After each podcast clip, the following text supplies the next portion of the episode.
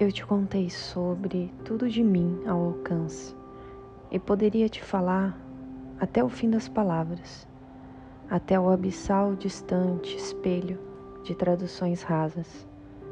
Mas é como uma língua por ninguém falada, a alma marinha, de mão calejada, de remos que movem o peso pela água, de olhos que se comovem com a luz da tarde que deixa o mar prata.